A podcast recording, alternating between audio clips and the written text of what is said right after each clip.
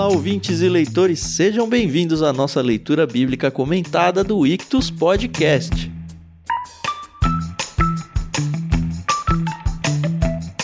Eu sou o Thiago André Monteiro, arroba vulgutan. Estou aqui com o Thiago Moreira e com a Carol Simão para a gente conversar sobre o capítulo 9 do Evangelho de Lucas. Bom dia, Carol. Bom dia, Thiago. Tudo bem? Bom dia, pessoal, tudo bem? Aqui é a Carol Simão e bora aí para mais um capítulo aí que daria não um filme, uma série cinematográfico, um negócio assim, cheio de efeitos especiais. Olá, ouvintes, leitores. Lucas capítulo 9. Vamos continuar caminhando com Jesus agora e lá no finalzinho do capítulo em direção a Jerusalém, começando a, a ir para Jerusalém. Pra morte. Então vamos juntos nessa caminhada aí. Será que a gente dá conta de uma hora e pouquinho nesse episódio? Você que já tá ouvindo consegue Rapaz... ver o tamanho do arquivo, a gente ainda não. 62 versículos. Pois é. A gente teve, obviamente, a nossa discussão aqui para decidir como que a gente ia fazer a quebra, né? Desse capítulo, a gente decidiu que vai fazer em quatro partes. A Carol prontamente disse que vai ler a segunda parte, porque aí eu não leio duas vezes, né, Carol? E aí Exato. ficou comigo então a incumbência de ler duas vezes. Eu vou abrir e fechar a leitura de hoje, depois Carol, Tiago, e é isso aí. Lembrando que a gente está fazendo leitura na NVT, que é a Mundo Cristão emprestou graciosamente para a gente. Muito obrigado, editora Mundo Cristão. Muito obrigado também, Maria Lídia, por emprestar o álbum Inspiração em Três Tons para a gente poder gravar aqui e colocar como fundo musical aí para vocês. Espero que vocês estejam gostando bastante. E no final a gente fala um pouquinho sobre o nosso Telegram, né? Como se você já não soubesse. Mas enfim.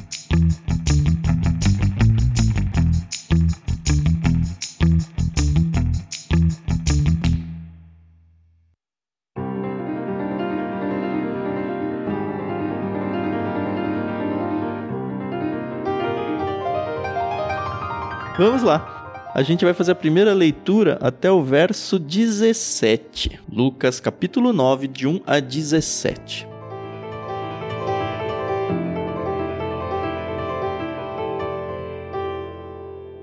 Jesus reuniu os doze e lhes deu poder e autoridade para expulsar todos os demônios e curar enfermidades. Depois enviou-os para anunciar o reino de Deus e curar os enfermos ele os instruiu, dizendo: Não levem coisa alguma em sua jornada. Não levem cajado, nem bolsa de viagem, nem comida, nem dinheiro, nem mesmo uma muda de roupa extra. Aonde quer que forem, hospedem-se na mesma casa até partirem da cidade. E se uma cidade se recusar a recebê-los, sacudam a poeira dos pés ao saírem, em sinal de reprovação. Então começaram a percorrer os povoados anunciando as boas novas e curando os enfermos.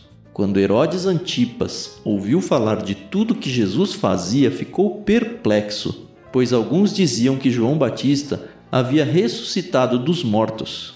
Outros acreditavam que Jesus era Elias, ou um dos antigos profetas que tinha voltado à vida. Eu decapitei João, dizia Herodes. Então quem é o homem sobre quem ouço essas histórias? E procurava ver Jesus. Quando os apóstolos voltaram, contaram a Jesus tudo o que tinham feito. Em seguida, Jesus se retirou para a cidade de Betsaida, a fim de estar a sós com eles. As multidões descobriram seu paradeiro e o seguiram. Ele as recebeu, ensinou-lhes a respeito do reino de Deus e curou os que estavam enfermos. No fim da tarde, os doze se aproximaram e lhe disseram: Mande as multidões aos povoados e campos vizinhos para que encontrem comida e abrigo para passar a noite, pois estamos num lugar isolado. Jesus, porém, disse: Providenciem vocês mesmos alimento para eles. Temos apenas cinco pães e dois peixes, responderam. Ou o senhor espera que compremos comida para todo esse povo? Havia ali cerca de cinco mil homens. Jesus respondeu: Digam a eles que se sentem em grupos de cinquenta. Os discípulos seguiram sua instrução e todos se sentaram. Jesus tomou os cinco pães e os dois peixes, olhou para o céu e os abençoou. Então partiu-os em pedaços e os entregou aos discípulos para que distribuíssem ao povo. Todos comeram à vontade e os discípulos encheram ainda doze cestos com as sobras.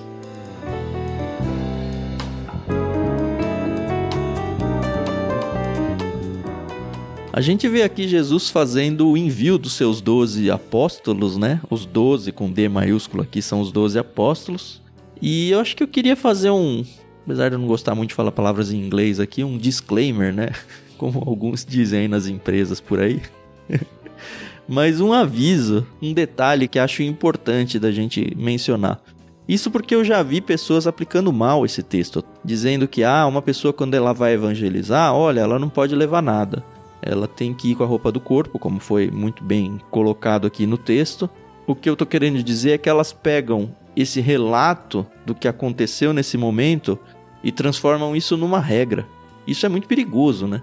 A gente vai ver, por exemplo, mais para frente, eu acho que em Lucas deve acontecer também, ou em algum outro evangelho, não me lembro onde, mas que tem um segundo envio, só que dessa vez não vão sem nada, só com a roupa do corpo nem nada, porque a situação exigia uma ação diferente. Então, antes da gente entrar realmente no texto em si, tomem cuidado quando a gente está tendo um texto narrativo para não transformar um texto narrativo numa regra é um perigo muito grande de fazer muita lambança teológica aí. Boa observação. E eu digo mais, eu eu, como filha de pastor, já ouvi de algumas pessoas, não foram muitas, mas também não foram poucas. Foram algumas pessoas de que pastor não pode ter bens materiais, por assim dizer. Então, pastor tem que ser pobre, entendeu? Eu entendo o que as pessoas estão dizendo, porque infelizmente a gente também tem aí os opostos, né? Aqueles pastores que super se se beneficiam, né? Não, não, não vou entrar nesse mérito. Ah, eu entro. Se beneficiam da fé para enriquecer. Pronto. Carol quis dizer, eu digo Isso. eu. Isso. e aqui temos o pastor Tiago que vive do ministério e sabe como é, né? Que a gente brinca aqui em casa que tem as vacas gordas e as vacas magras, entendeu? não, é triste ver quando alguém reclama que, olha só, a família do pastor foi fazer uma viagem pro exterior, tá ostentando. Ah, mano. Se você pudesse, ou talvez você possa, você faz essa viagem e ninguém fica lá enxuriçando a sua vida. Por que, que a família do pastor não pode também? É, essa parte é chata. Viajar pro exterior? Bom, eu só fui depois de casada, então realmente não, né?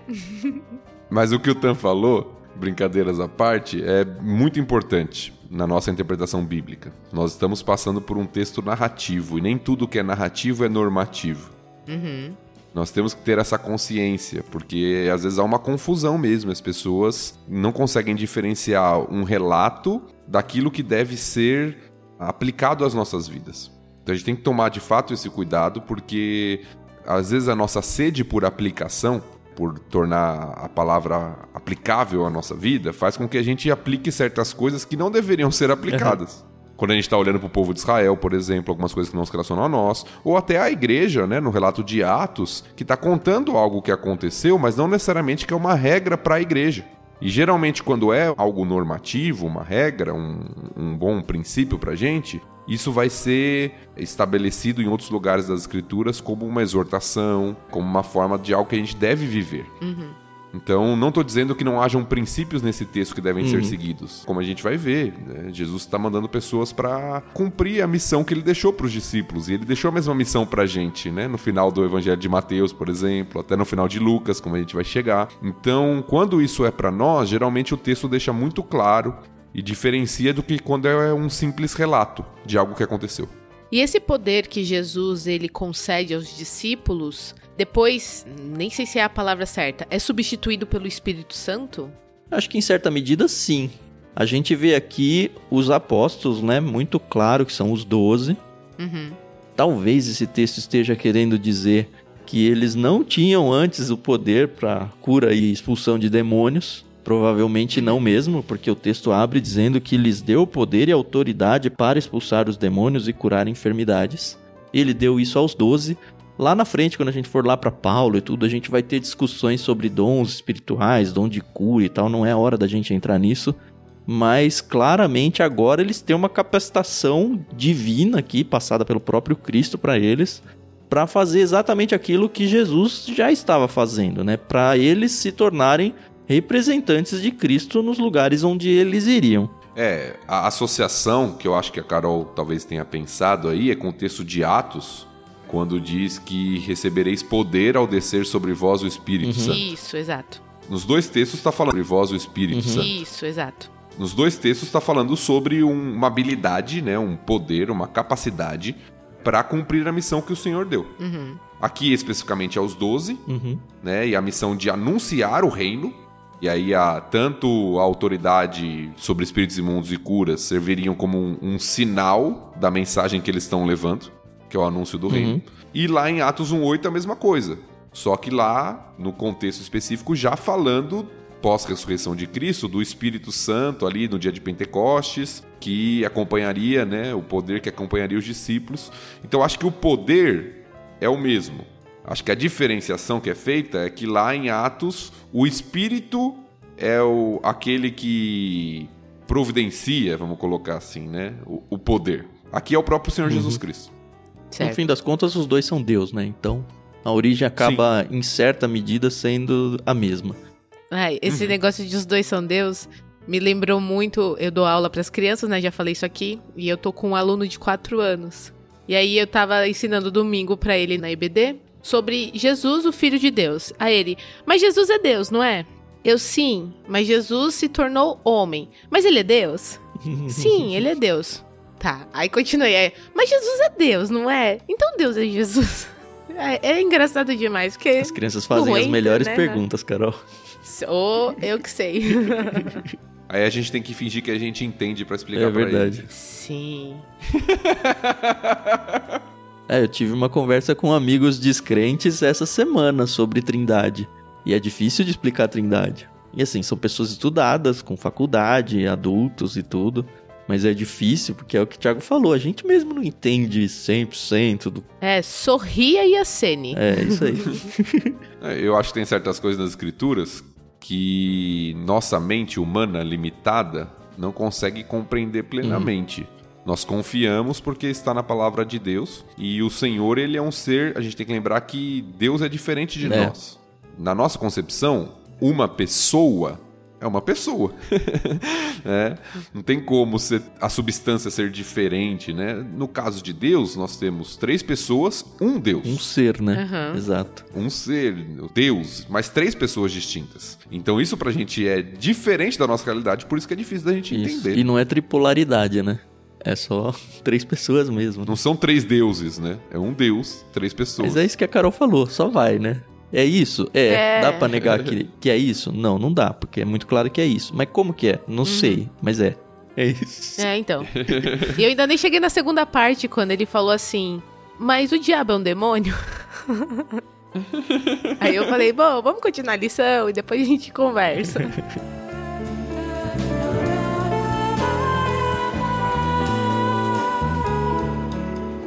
Eu quero fazer só um destaque no comecinho aqui, que pra mim passou batido na primeira leitura. Só que lá na frente falei, ué, mas como isso? E é lá na frente um texto que a gente ainda não leu. Então eu só vou falar agora. Prestem atenção nisso. E aí quando chegar lá na frente, aí eu explico por quê, tá? Depois enviou-os para anunciar o reino de Deus. Eles tinham que anunciar o reino. Esse era o, o motivo. A missão era anunciar o reino de Deus. Guarda no bolso. Que é o que a gente tem visto até aqui, né? Daí talvez algumas confusões para os discípulos, para outras pessoas que estão ouvindo Jesus falar, porque é o que João Batista anunciou, Uhum. é o que Jesus anunciou, é o que os discípulos estão anunciando, é o reino de Deus. Que está chegando, que está chegando. O que é esse reino que vai ser a dificuldade de compreensão, né? E aí, enfim, eles vão, como a gente viu aqui, eles vão com a roupa do corpo, não leva nada, né? Nem comida. Eles têm a orientação de sempre que for para algum vilarejo ou algum local ficar hospedado sempre numa casa. Eu gostei muito de um comentário que eu li que, assim, também pra mim eu falava, ah, tá bom, fica numa casa, mas não queria dizer muita coisa. Mas um comentarista levantou a seguinte bola, assim. Falou, olha, eles tinham que ficar no mesmo lugar primeiro, pra eles criarem laços verdadeiros, porque eles estavam hospedados lá. E segundo, porque a missão deles era a cura e a disseminação do reino de Deus. Então eles não tinham que ficar perdendo tempo em tentar ficar encontrando lugares cada vez melhores para se hospedar. Então é ali, é ali. Beleza, tá resolvido. Crie laços com aquele lugar e eu acho que para esse propósito de divulgar o reino de Deus, o fato deles terem uma base fixa, mesmo que por alguns dias ali, eles meio que criavam um centro de informações ali para aquele local. Acho que isso foi realmente muito importante. É, eu acho que todas as instruções aqui, de comida, do que levar, do que não levar, elas têm como foco, como prioridade, vamos colocar assim, o você estar focado na missão. Uhum. Então você não se preocupa com outras coisas. Deus vai suprir o que vocês precisam. É claro que a gente falou já do cuidado com as aplicações disso, mas Deus vai suprir o que vocês precisam para essa missão, então foquem na missão. Não fiquem procurando lugar, não fiquem preocupados com o que vocês vão comer ou com o que vocês têm que ter ou não. Deus vai providenciar, vocês têm que se preocupar em cumprir a missão, que é uma espécie de treinamento que Jesus está fazendo com os discípulos aqui, né? Treinamento para aquilo que eles vão fazer, inclusive depois que Jesus morrer, ascender aos céus, eles vão continuar proclamando as boas novas, né? Então é uma espécie de treinamento de viagem missionária que, que Jesus está fazendo com os discípulos de alguma forma, né?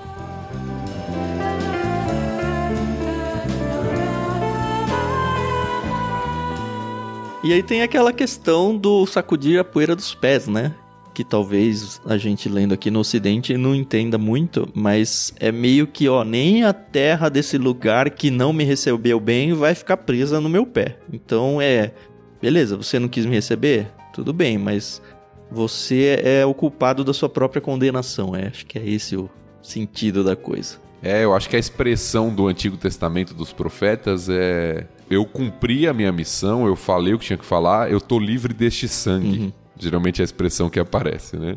Isso eu acho que dá uns princípios interessantes para os nossos dias. Pra gente que vai evangelizar, aí aquela pessoa que rejeita, rejeita, rejeita. Até quando eu tenho que insistir em apresentar o evangelho para aquela pessoa? Eu tenho mais a tendência de seguir nessa linha do Antigo Testamento de que, beleza, eu já fiz a minha parte e a própria pessoa se condenou aqui. Eu não estou dizendo que a pessoa vai ser condenada, porque Deus aqui conhece o momento de conversão de cada um. Mas eu fiz a minha parte aqui, Deus não pode mais cobrar de mim o sangue dessa pessoa. É nesse sentido que eu estou dizendo. Que eu uhum. falei. Agora pode ser que o plano de Deus traga, sei lá, a Carol lá e a Carol um dia, daqui cinco anos, vai falar com aquela pessoa e aquela fagulha de informação que eu dei, aquela semente que eu dei para a pessoa cinco anos atrás, frutifica só ali quando uma segunda pessoa for lá conversar com ela. Sei lá, os planos de Deus são bem misteriosos.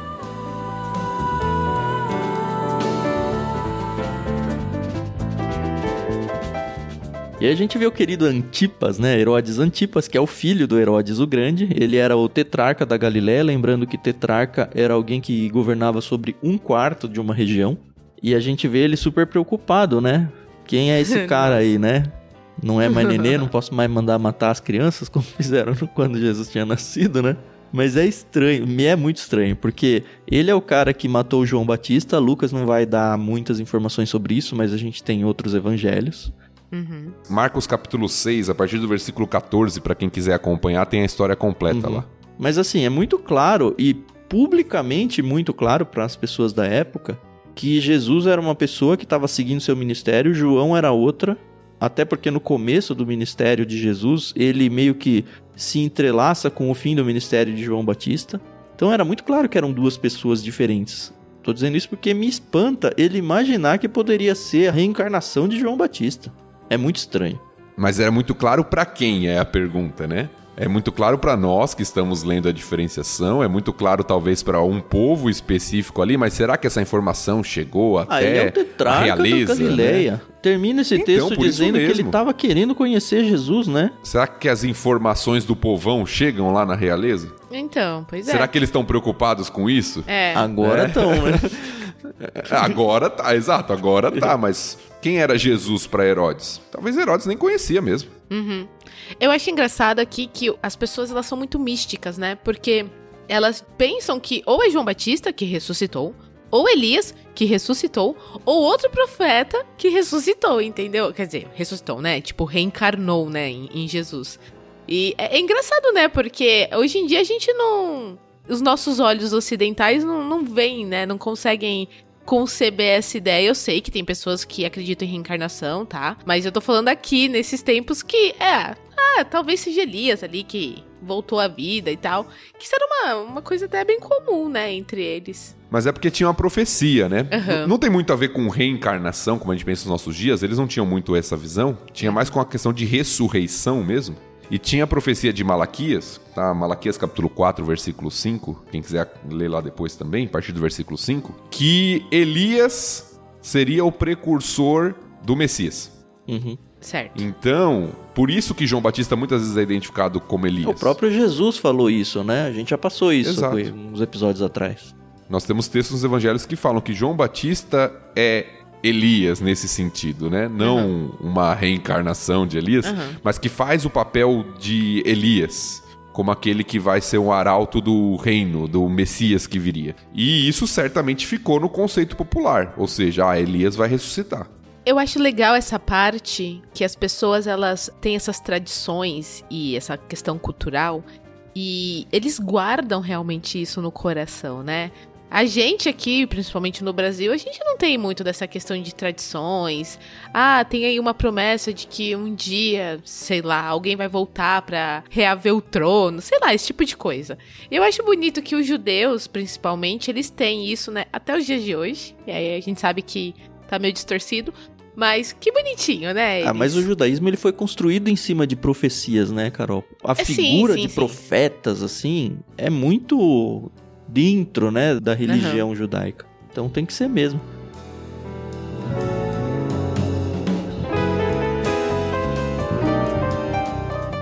E aí chega a cena, acho que principal da nossa leitura inicial, né? Que é a multiplicação dos pães. Famosíssimo, né? Com certeza a Carol já contou isso na escola bíblica lá para as crianças dela. Sim, não só na escola bíblica, mas é a história favorita do Benjamin. É ele mesmo? tem três anos e toda noite ele fala: Mãe, conta a história dos cinco pães e dois peixinhos. E aí é muito legal porque eu conto a história, né? Mas ele já quer que eu introduza quem era o menininho que trouxe os pães. Foi a mamãe dele que fez o lanchinho pra ele. Ah, mas os discípulos foram perguntar pras pessoas e aí ele faz: Você tem alguma coisa pra comer? Oi, tudo bem? Você trouxe alguma coisa pra Que comer? é muito bonitinho. Mas acho que antes de entrar na história em si, é muito importante um destaque que, de novo, passa meio batido. E eu não tenho certeza se isso aparece em outros evangelhos, não, tá? Mas o fato de que Jesus aparentemente estava muito cansado antes disso tudo. E ele queria ficar um tempo a sós com seus discípulos, coisa que ele não consegue. Acredito eu que para conversar sobre esse retorno deles, né? Eles tinham saído por um tempo para fazer a missão deles e eles voltaram, eles tinham os relatos, enfim, com certeza Jesus tinha instruções novas para eles, ia conversar com eles, mas ele não consegue porque a multidão descobre onde ele estava e aí fica aquela auê de novo, né? Que a gente já tá sabendo como é que é. E Jesus, ele não fala, não, não, não, fiquem ali que agora eu vou falar aqui com a minha diretoria, ter uma reunião agendada com eles. Não, a diretoria fica aí para escanteio aqui. Não, vamos atender as pessoas. Eu tô cansado, eu tô esgotado, eu não tinha planejado isso, mas vocês precisam de mim agora e agora vocês vão me ter. É um princípio interessante, né? Quando Deus muda a nossa agenda, como a gente reage, né?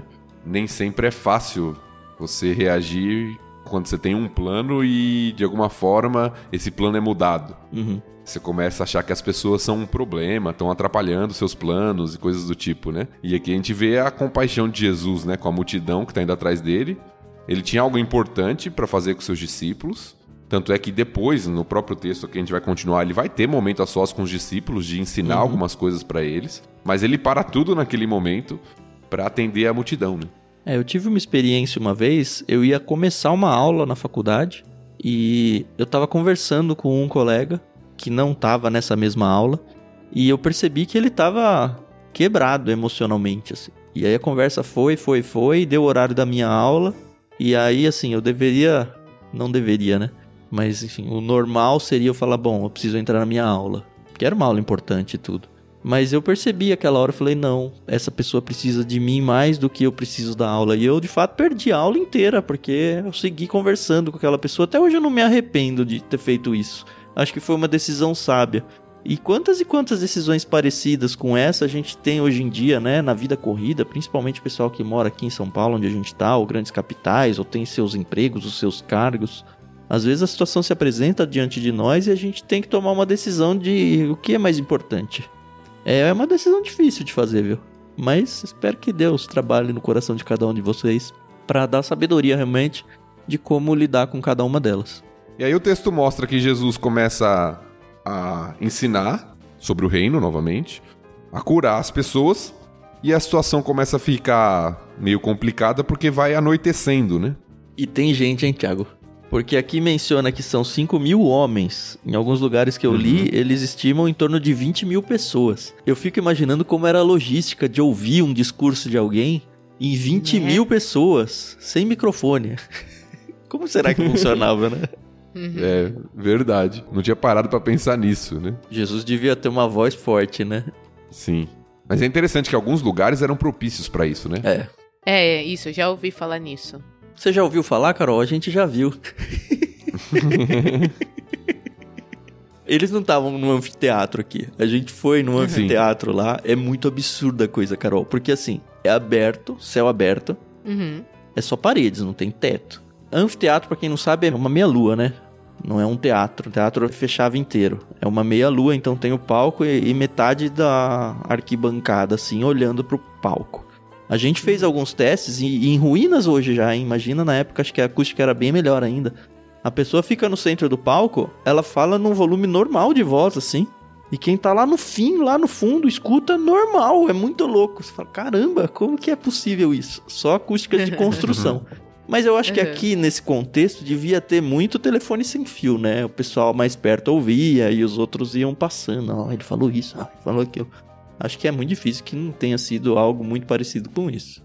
É, o fato é que os discípulos estão preocupados aqui, né? Preocupados com a multidão, onde elas vão comer. É, eles estão no lugar, parece, mais isolado, tem um retorno longo para casa, não tem alimento, então eles falam para Jesus: olha, manda o pessoal embora, né? Manda o pessoal para casa, arrumar alguma coisa para comer, algum lugar para passar a noite, porque tá anoitecendo, né? Eles estavam aqui em Betsaida. Pelo que eu vi aqui, era a cidade natal do Pedro, do André e do Felipe. Tem até referências bíblicas que comprovam isso, a gente não vai gastar muito tempo com isso. Mas quando eu tava lendo, eu fiquei pensando, poxa, será que eles não ficaram, pelo menos um dos três, pensando, pô, eu tenho aqui a casa da minha família perto, dá pra eu correr lá, pelo menos pra resolver o meu problema, né? Mas é muito louco, porque ó, a gente já viu Jesus trazendo peixes pra uma rede num contexto milagroso, a gente já viu curas, a gente já viu ressurreição, a gente já viu é, expulsão de demônios, a gente já viu ele acalmar um mar, coisas assim absolutamente absurdas, pensando no poder humano, né?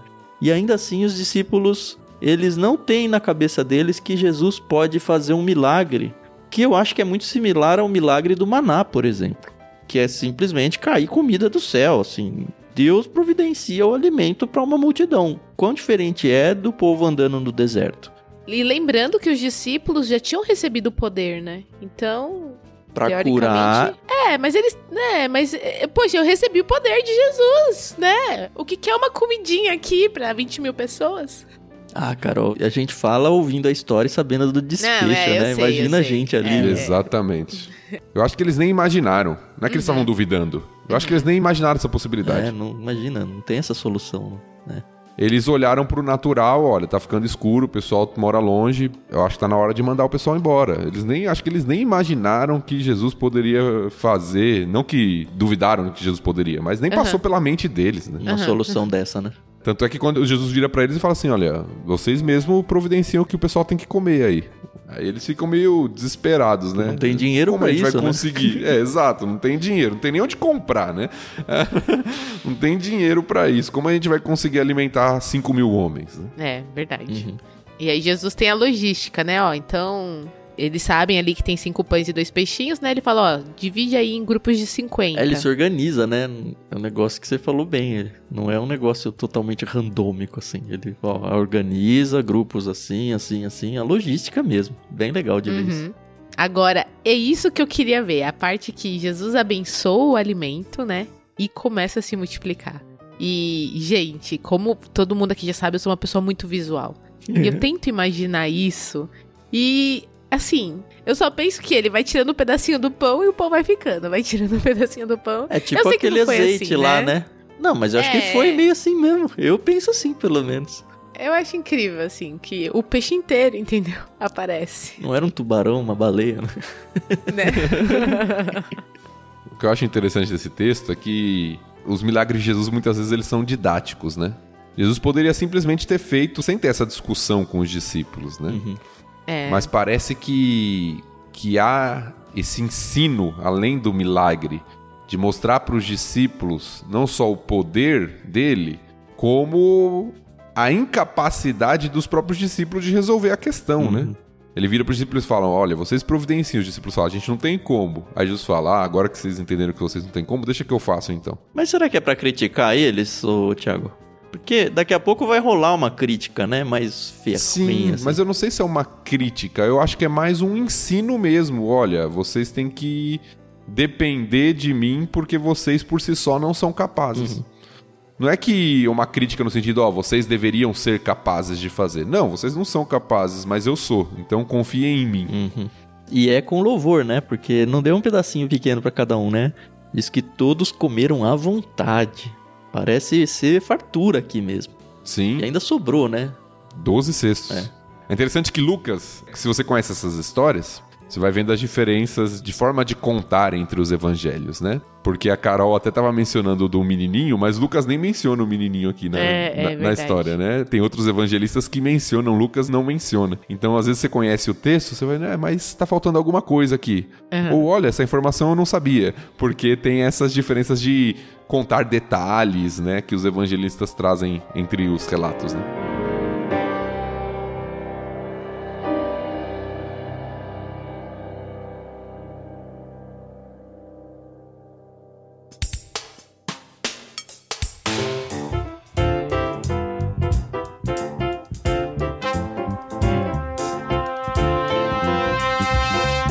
Virar? Tem mais três trechos ainda. Vamos lá, vamos lá. Beleza, então agora a gente vai do verso 18 até o 36.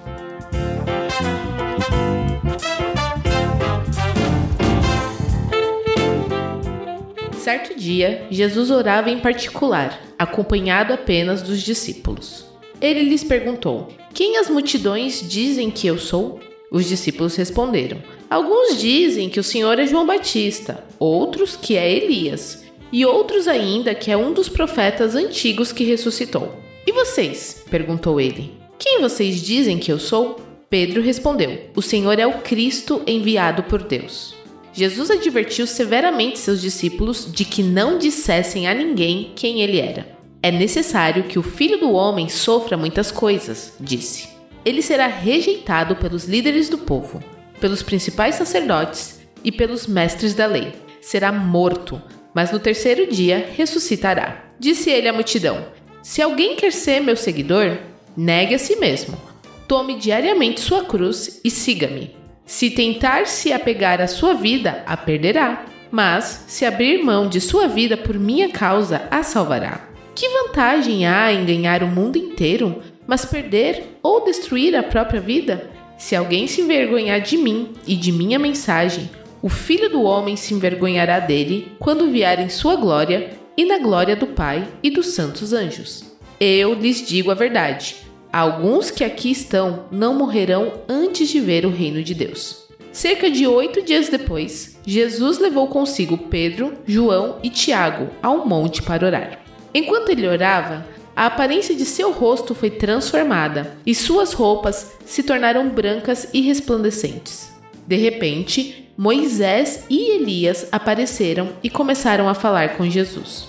Tinham um aspecto glorioso e falavam sobre a partida de Jesus que estava para se cumprir em Jerusalém. Pedro e os outros lutavam contra o sono, mas acabaram despertando e viram a glória de Jesus e os dois homens que estavam com ele. Quando Moisés e Elias iam se retirando, Pedro, sem saber o que dizia, falou: Mestre, é maravilhoso estarmos aqui. Vamos fazer três tendas. Uma será sua, uma de Moisés e outra de Elias.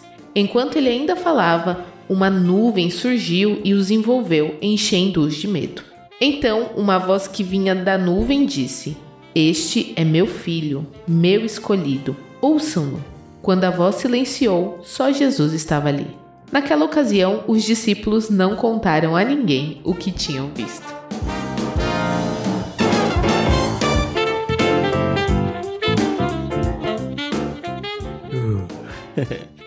Medinho, né? Medinho, se eu tivesse lá, eu ia ter um medão. né? Eu acho que agora chegou a hora de eu revelar ah, o meu guardar no bolso da primeira parte lá. Me assustou muito aqui quando Jesus falou: Olha, quem sou eu e tal, a gente deve falar um pouquinho sobre isso, né? Mas quando Pedro fala: Não, você é o Cristo, é o Messias que tinha que vir, no verso 21, Jesus advertiu severamente seus discípulos de que não dissessem a ninguém quem ele era. A hora que eu li isso, eu falei: Ué, ele acabou de mandar a galera para ir falar de Jesus e agora tá falando que não é para falar de Jesus? Cadê, né, a coerência da coisa aqui? Mas aí eu fui ler, por causa desse versículo, eu fui ler o começo de novo. Eu falei, não, olha, ele não tinha orientado para falar o Messias veio, o Cristo está aí. Era para anunciar a chegada do reino de Deus. E aí eu falei, bom, tem que ter uma diferença entre os dois aí, porque senão fica muito conflitante. Tem diferença? Eu não sei se tem diferença. Eu acho que a preocupação é, na verdade, é com relação ao entendimento que as pessoas teriam. Porque quando se fala do reino, para o entendimento do judeu lá do Antigo Testamento, o reino era aquele período, né, onde o Messias estaria no trono. Ia chegar, então. É tipo, tá chegando o reino, mas não fala que o rei sou eu? É isso que ele falou? Exatamente. Então, o Messias está chegando para estabelecer um período de prosperidade, de paz, uma série de bênçãos sobre o povo de Israel. Uhum. Agora, eu acho que a grande questão tá com o que vem logo depois que Jesus vai falar. Porque ele fala: olha, não falem, né, no versículo 21, não digam a ninguém quem ele era. E aí ele continua: é necessário que o filho do homem sofra muitas coisas. Porque essa parte o judeu não tinha conseguido ainda ligar a questão do Messias rei com o servo sofredor. Sim. E os discípulos têm dificuldade de entender muitas vezes isso também. Lucas aqui não fala, não traz essa parte. Mas se você for para Mateus, nesse mesmo trecho, é aquele trecho que Pedro repreende Jesus. E Jesus dá uma invertida nele, né? É, não fala dessas coisas não. Por quê? Porque eles ainda não tinham compreendido que o reino de Jesus, ele é em etapas. E essa primeira etapa era a etapa do sofrimento. Sim. Essa é etapa da crucificação etapa da entrega como sacrifício em nosso favor, que é o de Isaías lá, Isaías 52, 53, do servo sofredor. Então eu acho que o não contar é muito mais pela expectativa que as pessoas tinham.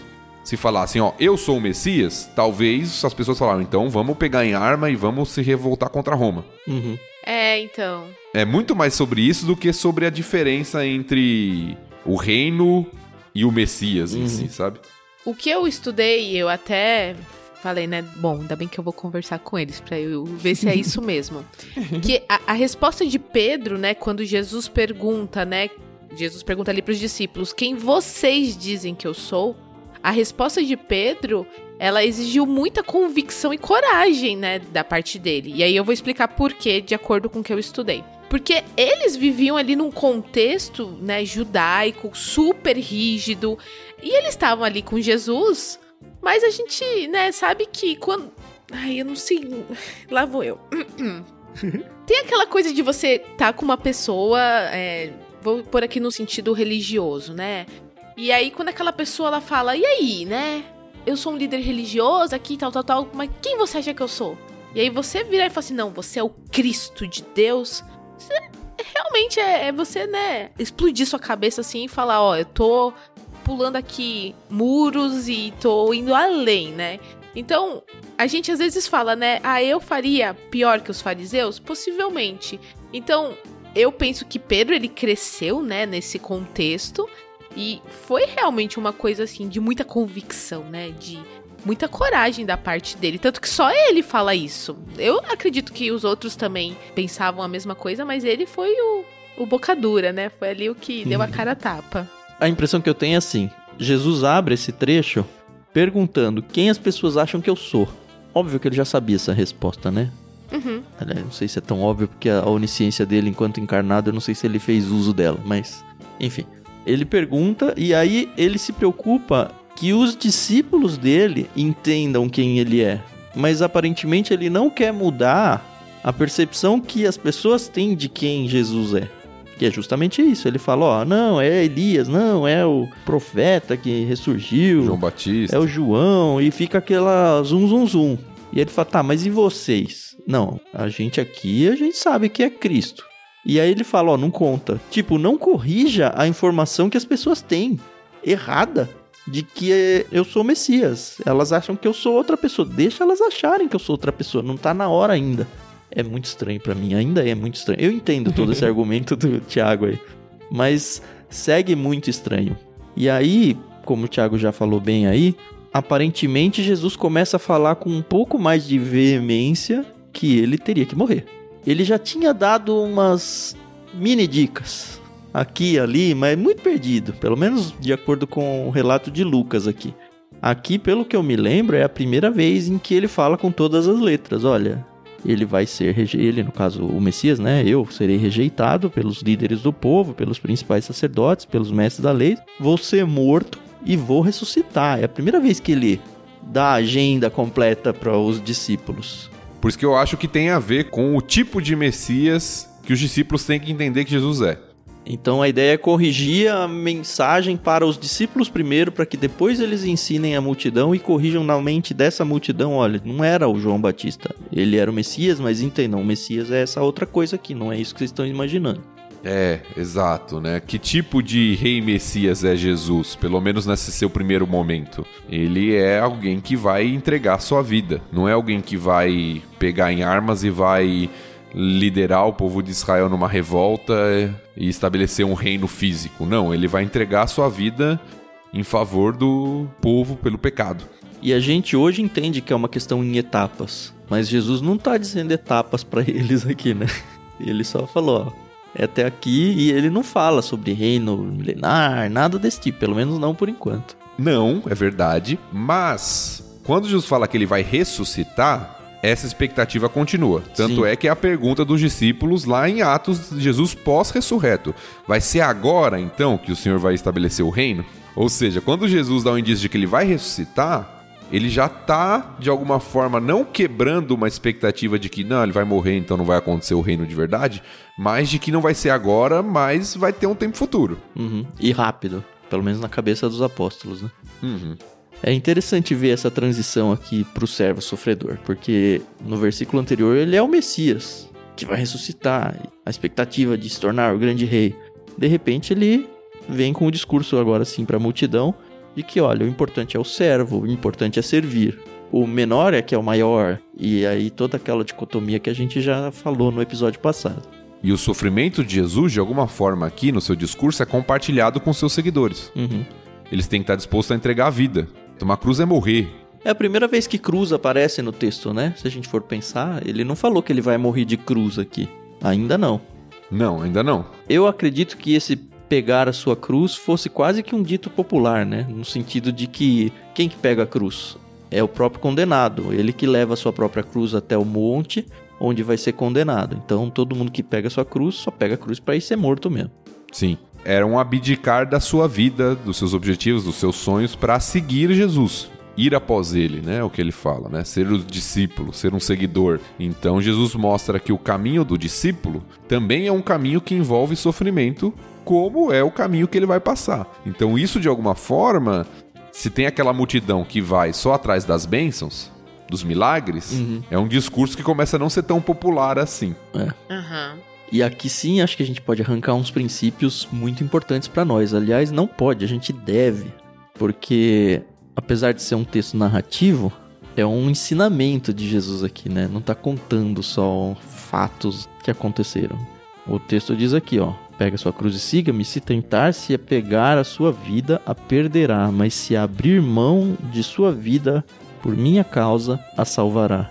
Que vantagem há em ganhar o mundo inteiro, mas perder ou destruir a própria vida? Se alguém se envergonhar de mim e de minha mensagem, o Filho do Homem se envergonhará dele quando vier em sua glória e na glória do Pai e dos santos anjos é muito forte isso. Primeiro, porque ele não está falando só com os seus apóstolos, ele está falando isso às multidões. Ou seja, é um discurso que cabe totalmente a nós.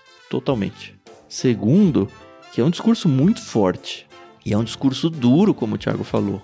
Que provavelmente vai afastar as pessoas. Mas para nós que hoje nos dizemos cristãos, tem que ser um estilo de vida, né? Um estilo de vida onde eu estou disposto a abrir mão de qualquer coisa para seguir a Cristo. talvez eu tenha que abrir mão da minha família, talvez eu tenha que abrir mão do meu emprego, talvez eu tenha que abrir mão de, sei lá, coisas muito importantes para mim. Porque de que, que adianta eu correr atrás dessas coisas se eu vou perder a minha vida? E aqui ele tá falando da vida eterna, né? Ele tá falando de que, olha, a vida terrena nossa, perto do todo da vida eterna, ela praticamente não tem valor. É isso que. Assim, é um enxergar de fé, porque nós aqui com os nossos olhos humanos, queiramos ou não, é muito difícil a gente enxergar a vida após a morte. Mesmo sendo cristão, estou falando como experiência própria. É muito difícil imaginar. Eu não estou falando de imaginar, mas levar no contexto e levar como um fato não uma crença, levar como um fato nas decisões do dia a dia de que a nossa vida não termina na morte, porque a gente não tem olhos para o lado de lá. Então, tudo que a gente faz aqui hoje, planejar as coisas, constituir família, buscar emprego, juntar dinheiro, é tudo pensando na vida aqui antes da morte. A gente é convidado pelo texto aqui, por Jesus, a pensar que, olha, esse trechinho minúsculo aqui que você chama de vida é nada perto do todo. Então você já deve usar esse trechinho minúsculo de vida aqui pensando no todo, tendo a certeza do todo. E eu acho que esse salto é muito difícil de ser feito. Eu acho que é exatamente isso, né? Jesus ele dá um, uma espécie de choque de realidade aqui nos seus discípulos até agora e na multidão principalmente. Até agora o contato de Jesus com a multidão é um contato de cura, de milagre, de multiplicação de pão, ou seja, tudo é festa, né? Tá todo mundo feliz com o que Jesus está fazendo, Jesus compadece da multidão, mas agora Jesus começa a apresentar o preço do discipulado, né? Como muitos dizem. Há um preço a ser pago aqui e você tem que ter uma mudança de foco. Porque se o foco for nas bênçãos materiais desse mundo, não é o foco que você deveria ter. Se você quiser salvar a sua vida, é o que o texto diz, né? Você vai perdê-la. Ou seja, se você estiver pensando só nos seus benefícios, na sua vida, você vai perder. Mas se você abrir mão da sua vida por minha causa, você vai salvá-la. Então tem um, um jogo aqui que Jesus vai mostrando, né? Um jogo de termos, de palavras, para mostrar que a vida do discípulo exige abnegação. Você tem que abrir mão. Se você quiser ser discípulo, você tem que entregar. Então você tem que ser pobre, correr atrás do dinheiro é ruim. É isso aí, Thiago? Eu sei que ele colocou essa fala para me provocar e para trazer uma colocação aqui, mas eu acho que às vezes as pessoas pensam muito nisso mesmo. Uhum. De maneira equivocada, às vezes, sabe? No sentido franciscano é. da questão, de você largar tudo e agora, agora se você for um pobre. Mas não é isso que Jesus está falando. Jesus está falando de abrir mão da sua vida. Não significa necessariamente que você vai viver como João Batista viveu, então. Uhum. Ah, você vai largar a sua casa e vai morar no deserto e vai. Não, não é isso, né, que Jesus está falando. O que Jesus está falando é o seu compromisso. Você tem que ter o sustento pro seu dia a dia aqui nesse mundo? Tem. Você tem que trabalhar? Tem. Faz parte da nossa realidade. Mas o seu compromisso é de seguir o Senhor, de seguir o Mestre. Se você colocar qualquer outra coisa acima disso, você está se desviando do propósito de seguir hum. o Mestre. Eu acho que o problema não é ter ou não dinheiro, não é ter ou não bens materiais, é o que nós sacrificamos para ter essas coisas, onde está o nosso foco e como a gente usa aquilo que Deus nos deu. Essa é a principal questão. Pronto, é isso, entendeu? Chega. não, antes de virar o texto para a transfiguração, tem o texto que me incomoda, né? Eu sei que o Thiago já me resolveu isso em off, mas foi em off, então vai incomodar com certeza muita gente. Eu vou trazer em on aqui para vocês. Eu lhes digo a verdade: alguns que aqui estão não morrerão antes de ver o reino de Deus. E aí? Tem gente viva ainda desde aquela época? é, então, é, é uma pergunta difícil, tem várias possibilidades aqui de interpretação desse texto. E tem brigas de pessoas importantes da teologia que defendem A, B, C e tudo mais, né? Isso é importante sim, a gente dizer. Sim. A gente não tá trazendo aqui, ó, é isso e pronto. É óbvio que é a nossa opinião aqui, dentro do tudo que a gente já estudou. Mas é importante pontuar que existem pessoas que pensam diferentes, sim. Sim. Basicamente, existem algumas posições. Eu quero passar rapidamente aqui para a gente responder a pergunta aqui do, né? O que, que é esse ver o reino de Deus? Essa é a grande questão. Porque Jesus fala que algumas pessoas uhum. não passariam pela morte, não morreriam, antes de ver o reino de Deus. Agora, o que, que é ver esse reino de Deus? Para alguns é a ressurreição de Cristo. Então, alguns dali, dos que estavam ali, da multidão, não morreram antes de ver Cristo ressurreto. É uma possibilidade. Outros afirmam que é a segunda vinda de Cristo, o que já torna a questão mais difícil, né? Até porque ele não voltou ainda, né? É, Cristo não voltou ainda e todo mundo daquela geração já morreu. Então tem algum conflito aqui de informação. E eu já vi gente defender que geração aí não eram as pessoas que estavam vivas, era uma dispensação, alguma é, coisa exatamente. desse tipo. Isso, alguns vão falar que seria uma era, não necessariamente as pessoas que estavam vivas ali. Eu acho que é um pouco de forçar o texto, mas é uma outra acho. sugestão, outra possibilidade. Alguns afirmam ali que seria a destruição de Jerusalém no ano 70 depois de Cristo. Tem um grupo que defende isso, eu também acho um pouco difícil, não vejo muita relação entre a questão do reino de Deus e a destruição que vai existir ali na cidade, no templo e todas essas coisas. Eu não vejo muita associação.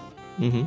E boa parte dos estudiosos também liga ao texto que vem em seguida, que é da transfiguração onde Jesus se mostra a alguns apenas dos seus discípulos, a três dos seus discípulos, com a sua glória, com a glória do reino milenário, com a glória do reino, vamos colocar assim. Um vislumbre do reino, né? Isso, um vislumbre daquilo que será. Certo. Jesus em toda a sua glória. Eu creio que está se referindo a isso. Por quê? Porque eu acho que Lucas intencionalmente liga ao que vai vir logo em seguida. Uhum. Para mim, textualmente, olhando para o texto em si, há essa indicação. Se a transfiguração não viesse logo depois, talvez nós teríamos mais dúvida de fazer essa ligação. Uhum.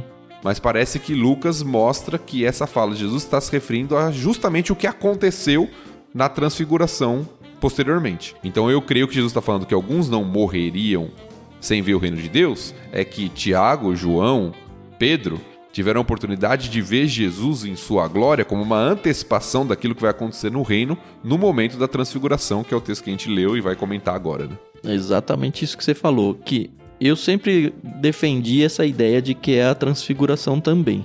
Só que mesmo assim o texto me incomodava, por quê? Porque aconteceu imediatamente assim, sei lá, não no mesmo dia talvez, um pouquinho ali perto, mas ele ter dito que alguns que aqui estão não morrerão antes, na minha leitura é, pera aí, mas ninguém morreu antes.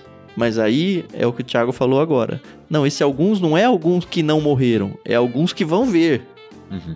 Então esse alguns são os três que ele leva lá. Nem todos viram. Isso, exato. E assim estamos prontos para conversar sobre esse momento magistral que é a transfiguração. ah, tá aqui no texto, né? Cerca de oito dias depois, né? Não foi no mesmo dia nem no dia seguinte que pelo que eu vi aqui tem algum outro texto que menciona que são seis dias, mas é que é meio um jeito de falar uma semana mais ou menos depois. Porque tem contagem de dias judaicas que você conta o, os dias das pontas, tem outros que você só conta o dia inteiro e aí acaba não contando os dias das pontas. E aí explica tudo isso. E aqui a gente vê que não são todos os discípulos, né? São só três, né? Pedro, João e Tiago. Exato. É, os três principais, eles já foram destacados uma outra vez, não foram? Aham. Uhum e vão aparecer em outros cenários de novo lá é, em na pesca maravilhosa, né? É. Ele é o grupinho mais próximo de Jesus aí, os três. Uhum. Aparentemente são os líderes, né, entre os doze. Isso. Uhum.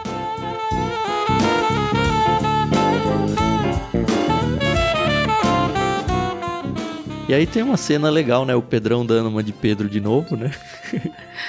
a resposta que vem do céu Deus falando: Esse é o meu filho, meu escolhido, ouçam-no. Eu acho que me remete duas coisas. A primeira, acho que mais óbvia, é: Pedro, fica quieto, você não tem que falar nada. Quem tem que falar aqui é Jesus, é a gente. Você só fica vendo. Você foi convidado, mas só para ver.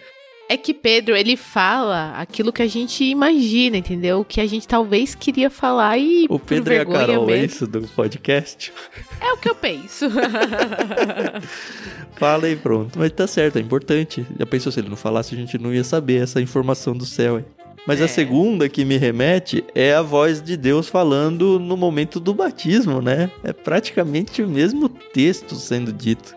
Sim, novamente a voz que vem do céu falando do filho. Alguns ligam com até passagens do Antigo Testamento aqui, e de fato tem essa associação, mas eu gosto de pensar também na novamente a mesma voz falando do filho e os discípulos vendo isso, experimentando isso, né? Eu acho que é, é, é bem propício aqui, né, a questão. Tem outros paralelos interessantes. Eu me imagino na cena, né? Eu também sou muito visual quando eu tô lendo histórias.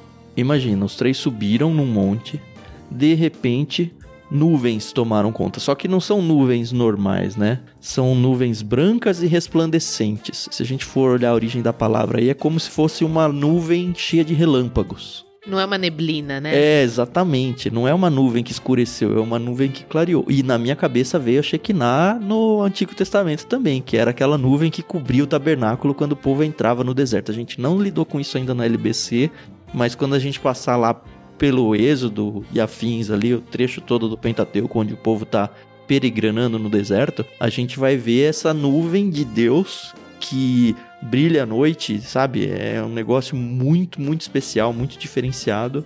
Que as pessoas aqui, os três, estão conseguindo experimentar. Eles só ouviram histórias disso. Para eles era uhum. história também. E de repente eles estão nesse meio. Aparece, imagina, aparece Elias, aparece Moisés conversando com Jesus.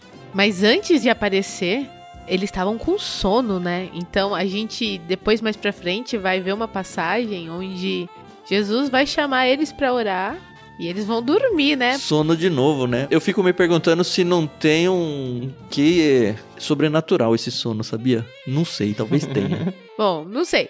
Eu sei que todo mundo já passou por isso, né? Tá com aquele sono danado e aí acontece alguma coisa e você simplesmente perde o sono, né? Então não tem nem como eles pensarem aqui que foi um sonho, né? Que eles tiveram. Uhum. Eles ficaram bem acordados.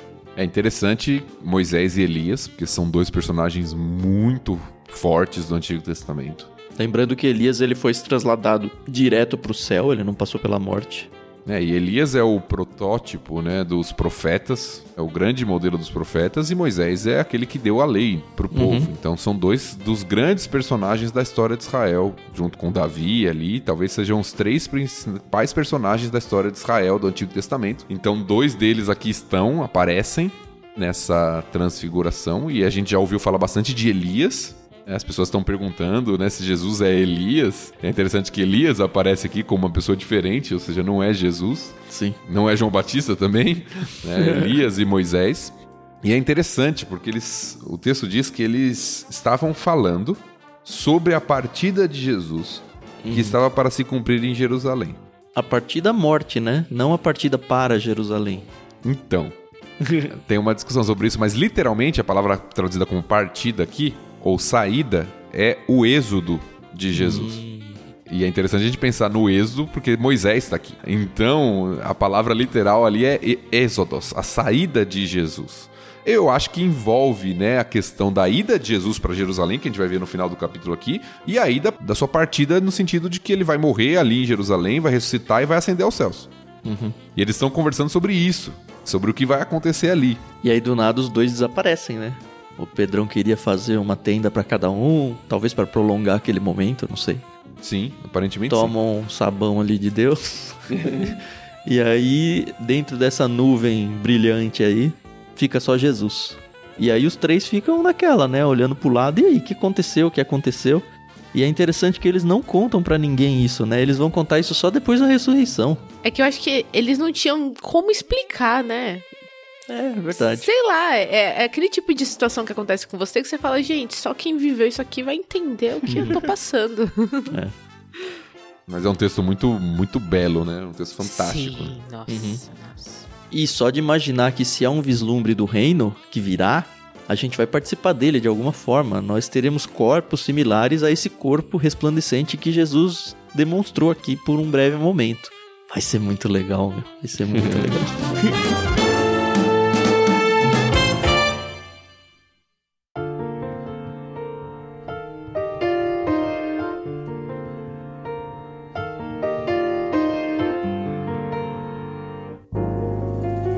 Muito bem, vamos virar? Vamos lá. Opa. Vou ler do 37 ao 50.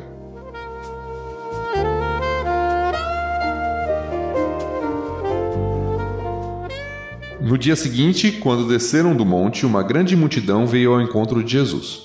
Um homem na multidão gritou: Mestre, suplico-lhe que veja meu filho, o único que tenho. Um espírito impuro se apodera dele e o faz gritar.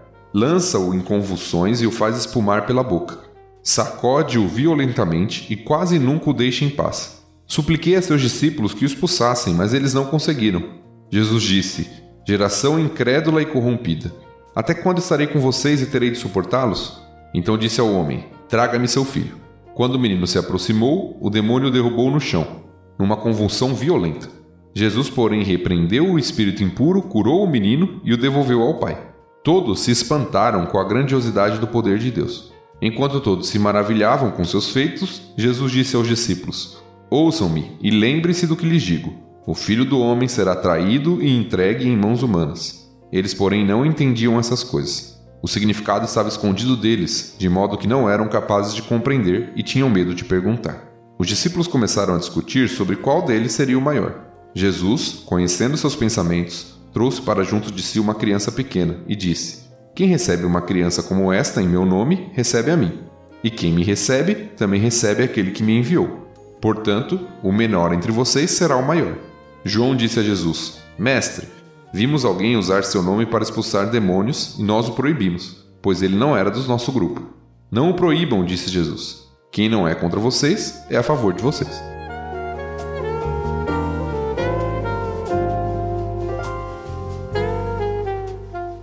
Seguimos aqui com mais uma vez Jesus expulsando demônios de um menino. E é interessante porque a gente abriu o capítulo de hoje com ele enviando seus doze para curar e expulsar demônios. Sim. E aparentemente sim. não funcionou mais. Eles não conseguem, né? não tinha nem pensado nisso, verdade, né? É, então, mas assim, não funcionou mais. Jesus explica por que, que não funcionou aqui? Não, né? Não, nesse. Lucas não dá esse destaque. Em outro evangelho diz que só com oração, e alguns manuscritos trazem e jejum. Isso. Uhum. É muito legal esse negócio de ler a Bíblia sempre, porque mistura tudo na cabeça, né? a gente fala, não tava aqui esse negócio, tinha que estar, tá, e tá na verdade, mas tá em outro evangelho. Mas enfim, o fato é que não funcionou mais. E é muito interessante ver Jesus, né? Porque Jesus a gente já tá acostumado que dá umas patadas nos líderes religiosos seus hipócritas, raça de víboras e tal. Mas agora parece que ele dá uma invertida nos próprios discípulos, né? Nossa, Os próprios né? apóstolos. Ele fala, oh, geração incrédula e corrompida. Até quando eu vou ter que aguentar vocês? é isso que eu leio. E posso falar uma coisa? Se hoje em dia algum líder, algum qualquer pessoa fala isso para um subordinado, esquece, tá bom? ah, vai dar um processinho na justiça no mínimo. Agora, alguns acreditam que Jesus não está falando só aos discípulos. É, eu li isso aí também, mas não me convenceu, ah, tá. não. Tá falando do, do próprio pai do menino? Não, do povo mesmo. Do povo em geral. Né? Hum. Quando ele usa o termo geração, de fato parece ser um termo mais amplo. Tá? Mas uhum. alguns acreditam que Jesus está se dirigindo também aos discípulos, mas não só aos discípulos, pela incredulidade. Uhum. O que eu acho interessante desse milagre aqui, alguns destaques que o texto dá. Primeiro, que era um filho único, o que é muito importante. Geralmente o filho era aquele que ia dar sucessão na genealogia, no nome da família, até nos negócios uhum. da família.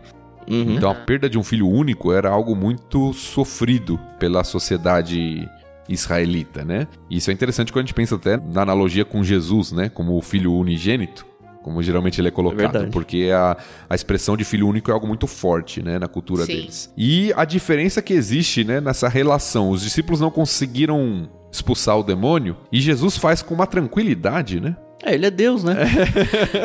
então, o texto destaca essa diferença porque o demônio derruba o menino no chão, começa a convulsionar e tudo, e Jesus simplesmente repreende o espírito, cura o menino e devolve ao pai, como se fosse a coisa mais simples do mundo, entendeu? Mas para ele é, né? Sim, então. e é interessante ver como que os demônios eles se comportam diante da presença de Jesus, né? É um medo temor e tudo, não tem um confronto, não tem uma briga, não tem um nada. É por né? favor, né? por favor, me poupe. É sim, é um negócio sim. meio assim, né? E é incrível como as pessoas elas ainda se espantam, né, com a grandiosidade do poder de Cristo, né? Apesar dele já estar tá ali constantemente fazendo milagres, as pessoas ainda ficavam espantadas. Sim. É, eu fico me perguntando quantas pessoas repetiram a experiência, né? Acho que poucas, né? Isso aí acontecia muito, mas para públicos diferentes. É, verdade. É, mas mesmo quando repete, uma analogia bem, bem, bem fraquinha que eu vou usar agora, mas foi o que me veio à mente, tá? Você pega, por exemplo, um grande jogador de futebol. Uhum. O cara faz muita coisa, né? Você pega, vai, um, um Messi no seu auge, o cara faz muita coisa. Mas você tá assistindo um jogo e ele faz algo diferente, você fala, nossa, não acredito que ele fez isso. É verdade. você já sabe o que o cara é capaz de fazer, mas quando você tá lá presenciando e você vê, se torna algo espetacular, entendeu? Eu Aham. acho que tem isso também. Né? Mesmo que algumas daquelas pessoas já tivessem visto, elas ficam admiradas. Mais um milagre. Olha o que ele tá fazendo, né?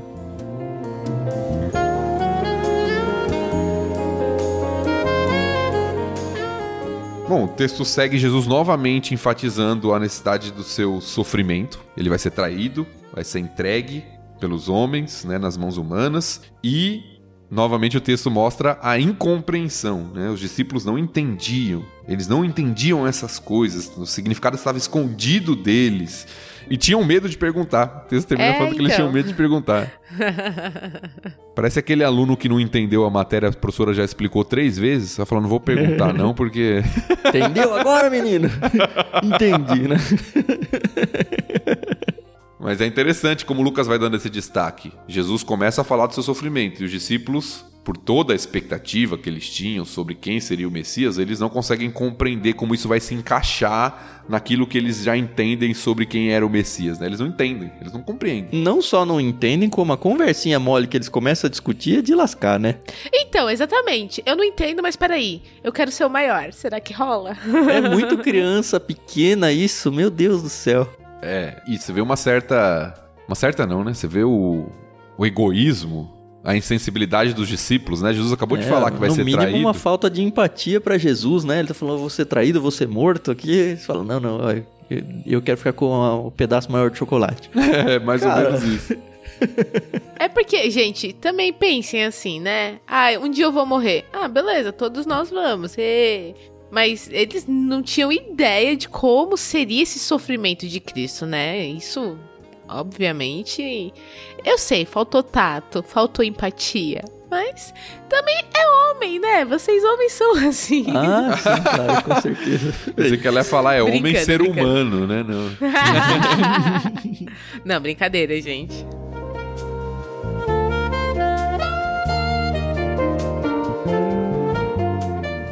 E eu acho que Jesus termina esse trecho que a gente leu combatendo duas questões. Primeiro, esse egoísmo dos discípulos e essa ideia de superioridade, de se sentir melhor, maior, e ele ilustra com a criança. Uhum. Chama uma criança e fala: olha, quem recebe uma criança recebe a mim, tal, e o menor vai ser o maior. Então, o primeiro erro que ele combate. E o segundo é quando o João quer proibir as pessoas de expulsar demônios porque não são do grupo, né? A exclusividade, Sim. que era muito comum do Uhum. judeu, né? Esse sentimento de exclusividade. Então, é interessante. Agora me veio à mente. O texto começa falando que os discípulos expulsavam demônios, depois eles não conseguem expulsar demônios, e agora tem uma outra pessoa que eles não conhecem usando o nome de Jesus para expulsar demônios, e aparentemente está conseguindo.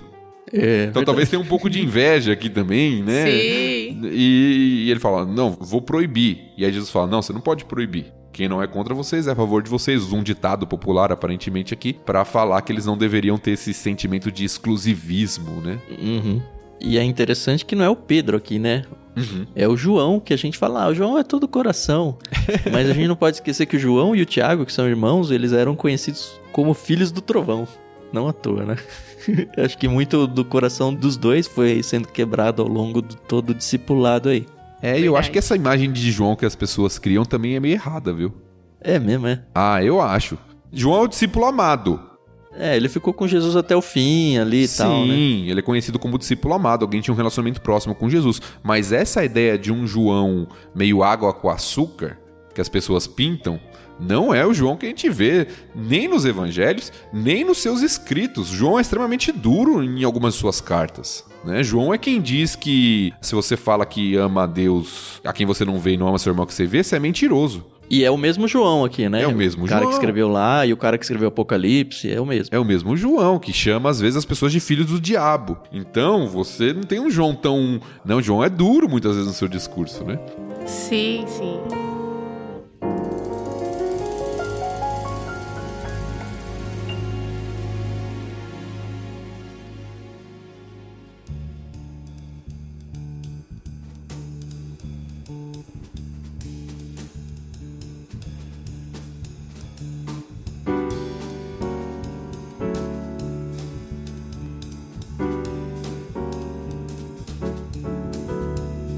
Vamos à última parte? Vamos.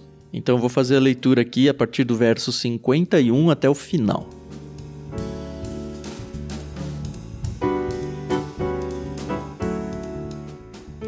Como se aproximava o tempo de ser elevado ao céu, Jesus partiu com determinação para Jerusalém. Enviou mensageiros adiante até um povoado samaritano a fim de fazerem os preparativos para sua chegada. Contudo, os habitantes do povoado não receberam Jesus, porque parecia evidente que ele estava a caminho de Jerusalém. Percebendo isso, Tiago e João disseram a Jesus: Senhor, quer que mandemos cair fogo do céu para consumi-los? Jesus, porém, se voltou para eles e os repreendeu, e seguiram para outro povoado. Quando andavam pelo caminho, alguém disse a Jesus: Eu o seguirei aonde quer que vá. Jesus respondeu: As raposas têm tocas onde morar e as aves têm ninhos, mas o filho do homem não tem sequer um lugar para recostar a cabeça. E a outra pessoa ele disse: Siga-me. O homem, porém, respondeu: Senhor, deixe-me primeiro sepultar meu pai. Jesus respondeu: Deixe que os mortos sepultem seus próprios mortos. Você, porém, deve ir e anunciar o reino de Deus. Outro ainda disse: Senhor, eu o seguirei, mas deixe que antes me despeça de minha família. Mas Jesus lhe disse: Quem põe a mão no arado e olha para trás não está apto para o reino de Deus.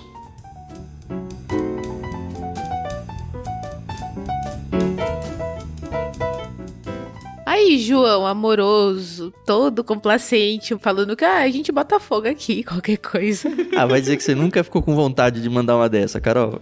Ah, claro, né, gente? Mas, né? vontade daí passa, como diz minha mãe. Ah, é? Mas nós temos um problema histórico aqui, né? Que é a questão com os samaritanos, né? Ah, é, Ah, é verdade. verdade. É bom explicar isso daí. Por que, que os samaritanos não receberam Jesus bem? Porque, como o Tiago falou, tem uma briga entre os judeus e os samaritanos. Os samaritanos, na verdade, eles eram muito religiosamente misturados com outras coisas, os samaritanos. Eles tinham até um local de culto diferente que não era o templo em Jerusalém, né? Eles tinham um local de culto em Gerizim, que era uma cidade que ficava dentro do território deles. E aí, quando eles viam alguém da Galiléia lá no norte passando com a certeza de que ia para Jerusalém, é porque meio que desprezava o centro de culto deles. E aí eles já não gostavam também. Sim, é uma rixa, uma rixa histórica. Na verdade, Samaria era a capital do Reino do Norte. Quando Israel se dividiu em Reino do Norte e Reino do Sul, nós tivemos duas capitais, Samaria e Jerusalém. Uhum. E aí o Reino do Norte foi conquistado pelos assírios. E o que, que os assírios fizeram? Eles colocaram outros povos lá e misturaram aquele povo que ficou na região. Daí vem a ideia dos samaritanos, que para o judeu era um povo impuro porque era um povo misturado, não era judeu puro sangue. era um judeu misturado com outros povos inimigos de Israel. Então, o próprio contato com o samaritano já era desprezado porque era um povo impuro. Era pior que os gentios para eles. Pior do que o Mas estrangeiro. esse trecho, ele mostra uma ojeriza contrária dos samaritanos em relação aos judeus. Sim. Normalmente a gente vê os judeus desprezando os samaritanos e pode se criar na cabeça de, ah, coitadinho dos samaritanos, eles são sempre depreciados. Mas pelo jeito era mútua a coisa. né? Não, era mútua. Você tem narrativas do período interbíblico, né? Dos macabeus e tudo, que não, não tá nas escrituras, mas que samaritanos faziam várias coisas, né? Colocaram ossos no templo de Jerusalém, né, Pra deixar o templo impuro. Então tinha uma rixa dos dois lados. Era um conflito feia. Intenso, né, entre esses dois grupos que se viam de fato como inimigos. Não à toa o João e o Tiago aqui falam: Ô Jesus, você não tá querendo aí que eu jogue um fogo do céu? é interessante eles pedirem isso pra Jesus, né? Porque, pô, o próprio Jesus podia fazer isso se ele quisesse, né? Não, e também coloca neles uma autoridade. Né? O senhor quer que nós mandemos? Será que eles tinham essa capacidade de mandar cair fogo do céu, né? Será que o senhor quer que nós mandemos cair fogo do céu para consumir esses miseráveis que não estão querendo Na nos hora de acolher fazer aqui? a comida multiplicar, ninguém teve essa ideia, né? É, mas Jesus fala não, né?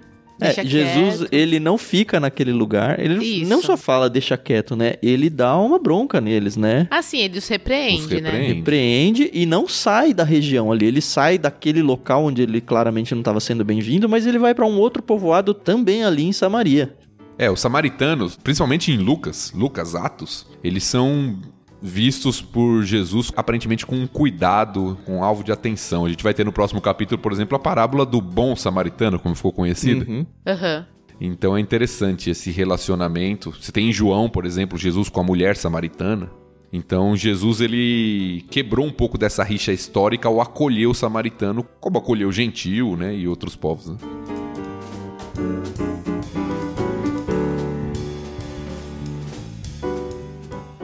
E essa segunda parte eu acho que é muito eco ainda do que a gente viu na leitura anterior, de Jesus retomando aquela máxima de que, olha, para você se tornar meu seguidor, você tem que abandonar tudo, tem que estar disposto a abrir mão das coisas da sua vida e de coisas aqui muito caras para os judeus, inclusive, né? Que são os laços familiares, a questão do enterro do seu antecessor. A questão é que ele não está menosprezando isso como algo sem importância. Ele está exaltando a importância de seguir a Cristo acima até dessas coisas tão importantes. Eu leio assim, pelo menos. É, a mesma coisa que a gente falou lá da família, quando Jesus fala, olha, minha família verdadeira é essa aqui. É a mesma ideia, né? Para mostrar que o que tem mais importância é ser um seguidor de Jesus. E não tem garantia de nada, né? Você não tem nem onde dormir. É interessante porque nós temos três personagens nessa história, né? O primeiro, do versículo 57, é alguém que se apresenta para seguir Jesus. Né? Eu o seguirei. Jesus fala: Ó, tem certeza? Eu não tenho nem onde dormir. é a resposta que Jesus dá, né? As aves, as Uhum. raposas têm suas tocas, as aves têm o niso, o filho do homem não tem nem onde reclinar a cabeça. Ou seja, você está preparado? Tem um custo. É o que Jesus está falando. O que me remete agora àquela parábola dos solos lá, né? Ele tá falando, ó, o solo que vai frutificar é só um. Talvez você seja o solo número 2 e o número 3 que a gente viu lá na parábola. Exato. A segunda pessoa, Jesus chama. Fala, siga-me. Na primeira, a pessoa se voluntariou. Na segunda, Jesus chama. E a pessoa fala assim: ó, deixa-me primeiro sepultar meu pai. E eu acho que é uma frase que a gente tem que entender. Porque eu entendo que o pai desse homem não tinha morrido ainda. Eu acho que tá velho só também. É, Exatamente. Senão, mesma o que, que o homem vai estar fazendo ali na beira da estrada se o pai morreu? Né? Não faz Sim. sentido. Mas qual que era o costume na cultura? Primeiro eu tenho que sepultar meu pai no sentido de cuidar dele na velhice dele e dar a ele um enterro devido e digno para que eu possa fazer minhas coisas. Ou seja, então, o que esse homem está propondo para Jesus é: eu vou, mas não pode ser agora, não é minha prioridade. Não é um dos solos lá na parábola isso? Pode ser ilustrado, As né? coisas da vida, né? Sim. E Jesus fala: ó, deixa que os mortos sepultem os mortos, ou seja, deixa cuidar aqueles que não têm essa prioridade. Os mortos espirituais podem cuidar dos mortos físicos, né? É, Você tem uma prioridade maior. E aí tem o último, que também se voluntaria: Senhor, eu o seguirei, mas deixe que primeiro eu me despeça da minha família.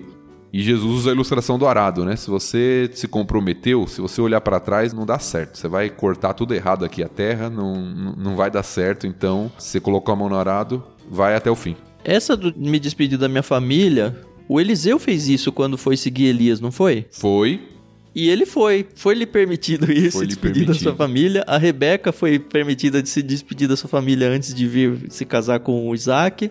Mas parece aqui que a urgência é um pouco maior. sim. E imagina a urgência, né?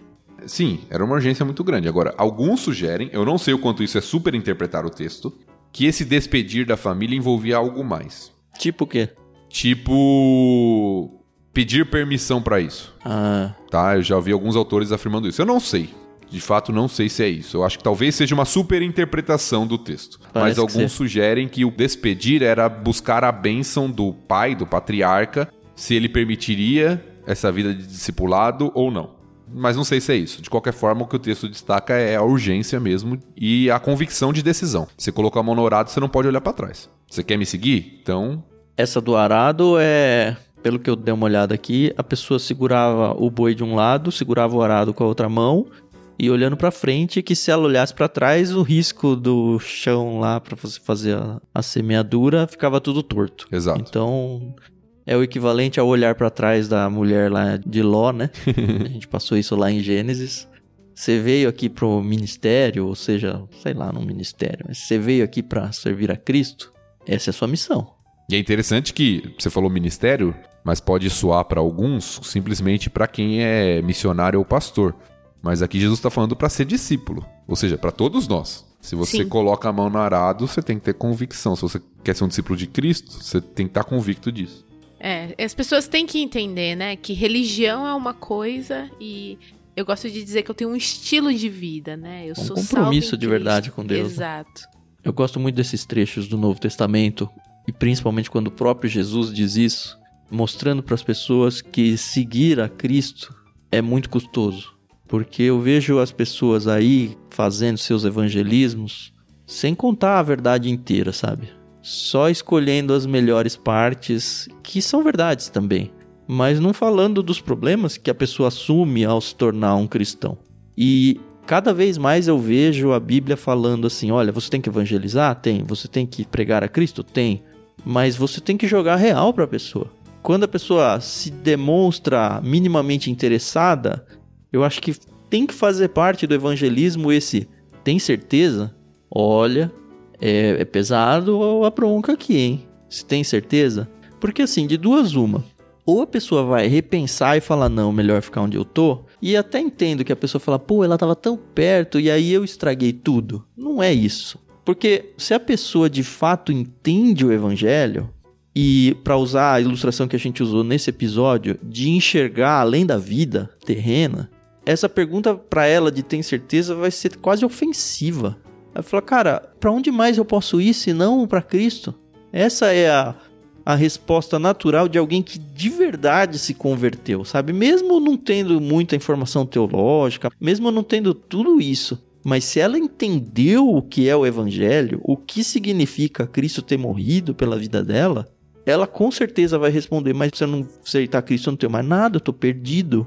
Não importa se isso vai me custar a vida amanhã. É a única coisa que faz sentido é eu seguir a esse Cristo. Qualquer coisa diferente disso, eu acho que é convencido e não convertido. E já ouvi pastores falando para mim: "Não, Tiago, você não pode fazer isso e não sei o quê". Já ouvi pastores falando que eu deveria fazer apelos quando eu faço a minha mensagem. Eu não gosto de fazer apelo, porque para mim apelo é apelar. É o apelo meu vai ser: "Tem certeza?" Melhor não, mãe, não quer melhor pensar, vá para casa, pensa melhor e aí depois você vem falar comigo. Porque assim, o, o convencimento não é meu, é do próprio Deus através do Espírito Santo, sabe? Eu não consigo estragar a conversão de uma pessoa. Mas eu consigo ajudar ela a se tornar uma convencida e eu acho que vai dar tão mais trabalho para a vida dela. É, eu acho que existem dois extremos que a gente tem que evitar nessa questão. Primeiro é o extremo de achar que a gente pode convencer as pessoas, né? E aí tentar vender. É quase uma venda o evangelismo, né? Vender algo para a pessoa né? Olha os benefícios, olha aqui os benefícios, né? Então acho que esse é o primeiro extremo errado que a gente tem que evitar. O segundo extremo errado é não chamar a pessoa a uma decisão. Porque as escrituras chamam a uma decisão. Você tem que tomar uma decisão. Você está entendendo? A mensagem é essa. E agora, o que você vai fazer com isso? Você tem que tomar uma decisão. Então, acho que a gente tem que tomar cuidado para não tentar convencer, como se estivesse vendendo algo para as pessoas, mas também lembrar que as escrituras chamam a uma decisão e a gente tem que chamar as pessoas a uma decisão também vai ficar cozinhando galo lá, não vai sair nada nunca. Uhum. Não é verdade. E a Carol só olha só. é, gente, contra esses fatos não há argumento, né? Então... Depois a gente tem que fazer um, um conjunto de frases da Carol, né? Que a Carol é. sempre vem com essas sabedorias Eu tenho populares. bordões, né? ai,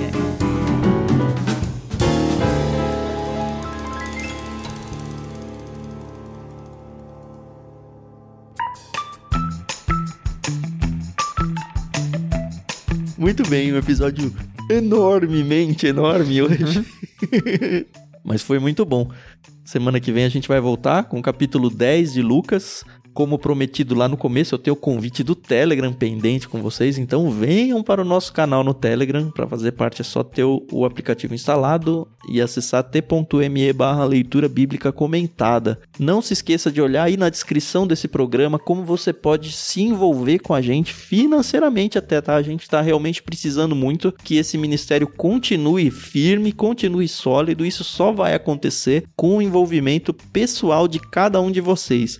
Então, se você gosta do que a gente está produzindo aqui no LBC, se você vê valor isso para o reino de Deus, considere se tornar um parceiro ministerial nosso. Tem tudo aí na descrição do programa para você, tá bom? Muito obrigado mais uma vez pela audiência. Hoje um pouquinho mais prolongada, mas não menos gostosa, pelo menos da minha parte aqui. Muito obrigado, Carol, Thiago, por dividir esse momento com a gente de novo e a gente volta na semana que vem. Até mais. Isso aí, pessoal. Muito obrigada. Não só para quem nos ouve e tem paciência, mas para as nossas famílias que precisam dividir a gente um pouquinho aí para gravar. Muito obrigada, viu? E a gente se ouve no próximo episódio. Até mais. Até semana que vem, pessoal. Muito bom conversar com vocês novamente. Que Deus te abençoe. Até a próxima.